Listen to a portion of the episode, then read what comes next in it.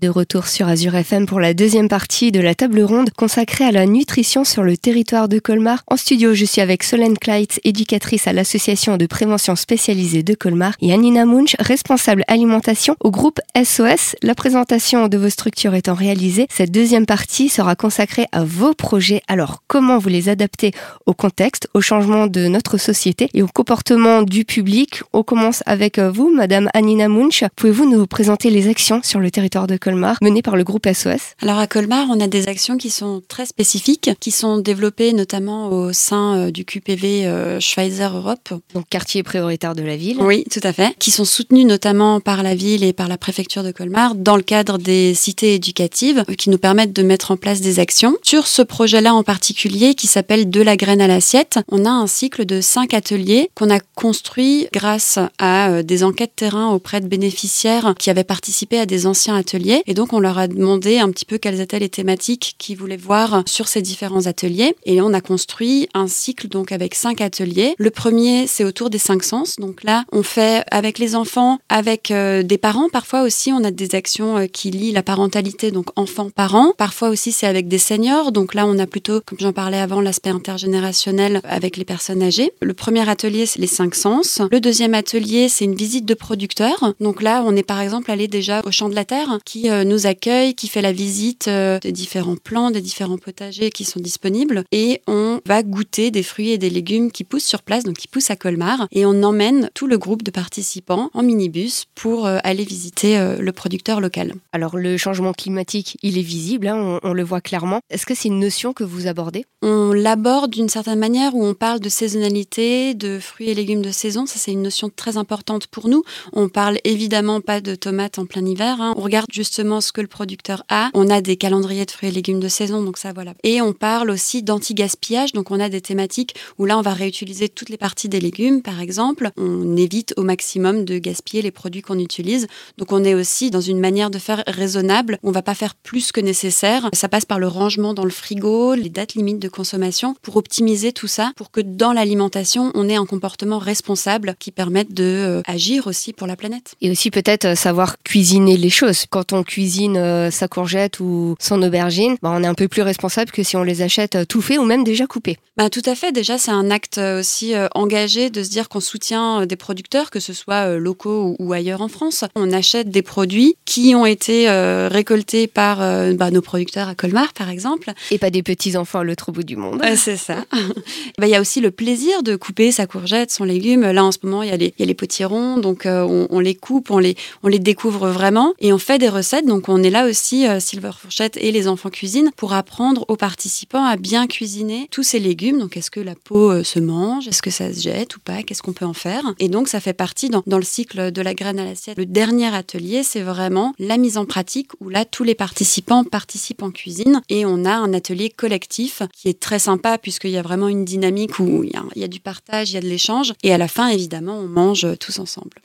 Est-ce que vous réalisez également de la découverte de légumes, par exemple euh, des légumes anciens comme le panais, euh, de le découvrir, de voir comment on le cuisine, comment on le prépare et puis après le goût qu'il a? C'est très bien que vous en parliez parce qu'on a un autre euh, projet. Là, c'est un, cycle où on a le premier atelier, le groupe décide d'un menu. Donc on leur montre des images de fruits et légumes, on leur présente ce qui pousse en ce moment dans la saison.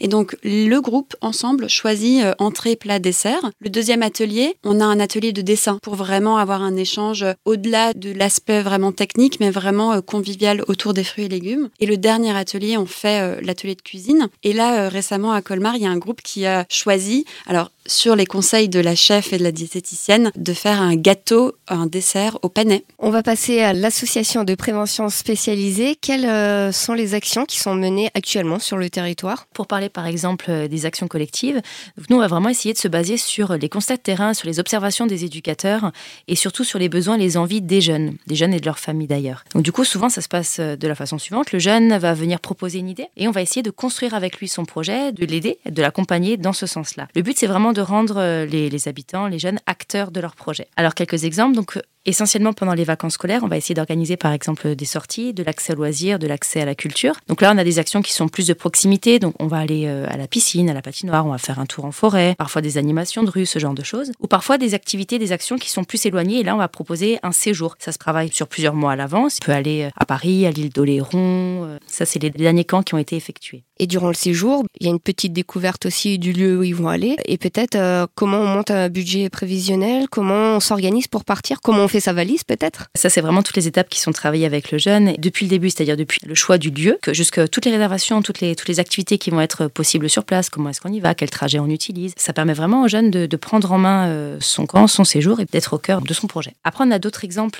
d'activités, d'actions collectives qui là sont plus basées sur euh, le pouvoir d'agir des habitants de manière un peu plus générale. Donc par exemple, sur le quartier Sigolsheim, on a réalisé plusieurs fresques durant ces dernières années avec euh, des enfants, avec des jeunes adultes. On a essayé de mettre en place également des bacs dans l'idée d'un jardin partagé pour permettre aux enfants de s'essayer au potager. On a mis en place une espèce de fête de quartier pour faire vivre un petit peu le square Sigolsheim, enfin le square, le square des vignes. Donc voilà, tout ça c'est vraiment dans l'objectif de rendre les habitants de manière plus générale acteurs de leur quotidien. Et euh, Alors sur le territoire de Colmar, quelles euh, difficultés ou, qu'est-ce qui peut bien se passer que vous rencontrez? Alors, dans les difficultés, du coup, ben, avant, je vous parlais de la libre adhésion. Et c'est vrai que quand un jeune met en, met en place euh, un projet, il n'y a aucune obligation. Donc, ça nous arrive de reconstituer un groupe au dernier moment, de devoir essayer de trouver les jeunes, de, de susciter un petit peu cette adhésion jusqu'au dernier moment. Et ça, parfois, ça peut être vraiment euh, une difficulté. Les jeunes aussi ont un rapport au temps qui est un petit peu différent. C'est, ça peut être compliqué, ça peut être réellement un, apprentissage que de devoir différer certaines demandes et préparer un projet sur plusieurs mois, par exemple, comme c'est le cas pour les camps. Voilà, ça, c'est un petit peu des défis auxquels sont confrontés les éducateurs. C'est euh, le travail sur la frustration aussi, euh, de dire c'est pas maintenant tout de suite dans l'immédiat, parce que le jeune est surtout dans l'immédiateté. Oui, souvent, souvent c'est effectivement c'est comme ça que ça se passe, et puis euh, fait chaque projet par étape, et puis chaque petite étape permet de patienter jusqu'au jour du départ. Peut-être des choses qui se passent bien. Les actions collectives permettent vraiment aux jeunes d'acquérir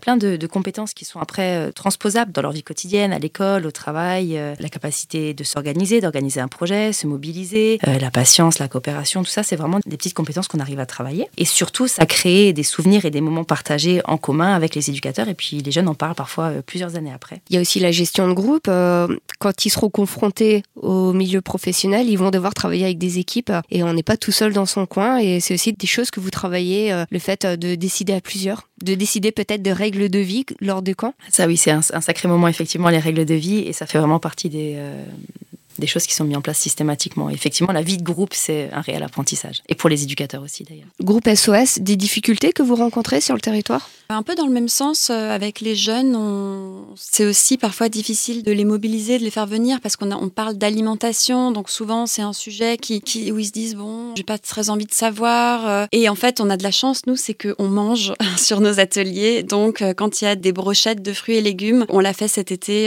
au Centre Europe. Sur la place, on avait le chef euh, qui a fait euh, des brochettes. Et en fait, les jeunes sont venus de voir qu'ils sont curieux quand même de venir euh, voir ce qui se passe. Ah, il y a un petit peu d'animation, donc ils viennent découvrir aussi sur place. Merci, on abordera la troisième partie juste après la pause musicale. Restez à l'écoute.